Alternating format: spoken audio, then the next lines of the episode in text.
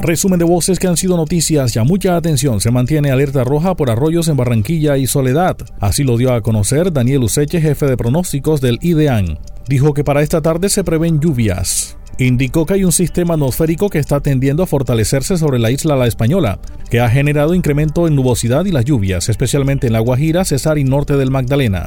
Agregó que se prevén condiciones secas para el día jueves a la hora del partido Colombia-Ecuador. Puntualizó en que esta semana va a ser lluviosa en la región Caribe de manera general.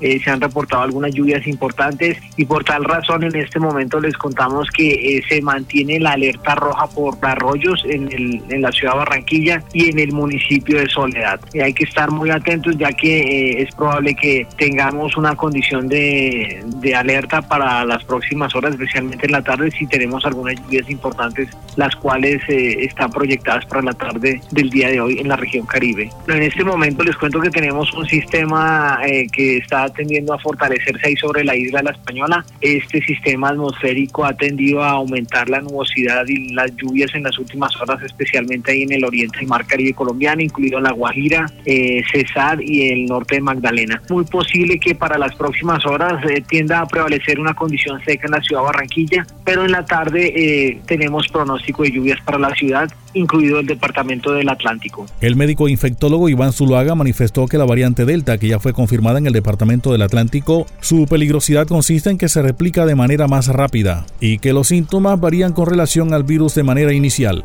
Insistió en la importancia de la vacunación la peligrosidad está en que se transmite más rápido. Es decir, con, la primera que tuvimos, un paciente infectaba tres, ahora contagiaba tres, y con esta casi que llega a ocho. O sea, que hace un contagio más rápido y obviamente eh, es más letal, en, el sentido de que puede producir enfermedades más graves en las personas que la, que la atacan, porque ya elude el sistema inmunológico que teníamos eh, entrenado. Digamos, en estos últimos eh, tiempos hemos visto que afecta más la parte digestiva. Entonces eso hace que también sea un poquito difícil eh, tenerla, digamos, entre los entre los sospechas. Generalmente eh, hay que predomina todavía el sistema respiratorio, pero un porcentaje ya más alto comienza con episodios diarreicos, episodios gastrointestinales, que en los primeros días eso no se veía. Videovigilancia la puesta de comerciantes y ciudadanos unidos con el distrito y la policía. El directivo de Undeco, Orlando Jiménez, se refirió a la campaña de seguridad Comparte tu cámara. Dijo que es una campaña que lidera la alcaldía dirigida a quienes tengan cámaras de seguridad para que sean interconectadas con el CAD de la policía para que en tiempo real se conozca qué ocurre en el sector. Dijo que ya van 175 comerciantes conectados. Nosotros seguimos en la labor de disuadir a otros de la utilidad de esta campaña. En cuanto a las estrategias que implementan las autoridades, Jiménez señala que espera que den resultados. En cuanto a la extorsión, dice que parece ser que han disminuido. Aquí lo que se quiere es que la cámara o las cámaras que estén en la parte exterior de su residencia o su establecimiento de comercio sean las que se interconecten con el SEA de la policía. En lo interno, no. Entonces, a esas cámaras que están de parte exterior, le crean una dirección IP diferente para que sean esas o ellas las que estén interconectadas. La idea de, de esta estrategia es que sirvan de apoyo en todos los sectores de la ciudad para cualquier eventualidad que esté ocurriendo en el sector o cuando las personas estén de huida o, situaciones similares. Empresarios de Antioquia escogen a Barranquilla como destino para misión empresarial de referenciación. Gilda Castro, directiva ejecutiva de FENALCO, dijo que es una satisfacción que nos tengan en cuenta.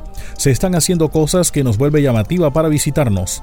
Cerca de 15 empresarios de diferentes compañías llegarán a la ciudad, motivados por conocer de cerca los avances, casos empresariales exitosos y estrategias novedosas de la ciudad de Barranquilla en temas de desarrollo empresarial, de ciudad e inversión extranjera. Sí, eh, desde hoy hasta el día jueves.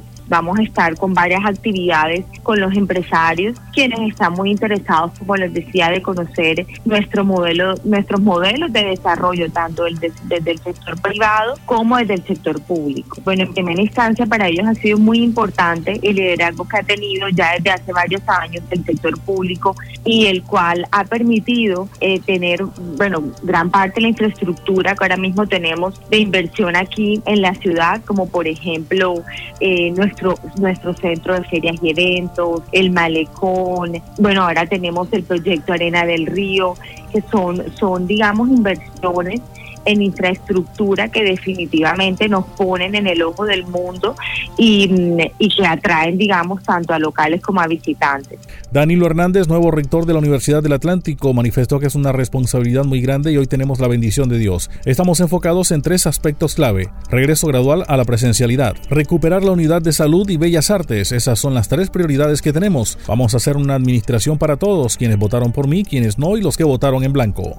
Quiero ser ese rector de todos. No puedo ni espere de pronto los que están en oposición, que uno los va a perseguir, que los va a acosar, ni mucho menos, al contrario, lo que está abierta es la puerta de, un diálogo, pero un diálogo responsable, respetuoso, tampoco considero que se pueda admitir la, el irrespeto, la impunidad, porque es que si no nos ponemos también, nos disciplinamos nosotros mismos, pues vamos a tener dificultades y todo el mundo va a querer hacer eh, lo que lo que no está bien y eso tampoco puede permitirlo una universidad que quiere institucionalmente fortalecerse. Entonces, aquí estamos muy dispuestos a escuchar a la gente, esa es mi naturaleza. Yo también les pido un poco de comprensión a la comunidad, porque obviamente en estos cargos uno se llena de muchas agendas, de muchas responsabilidades y se vuelve un poco más eh,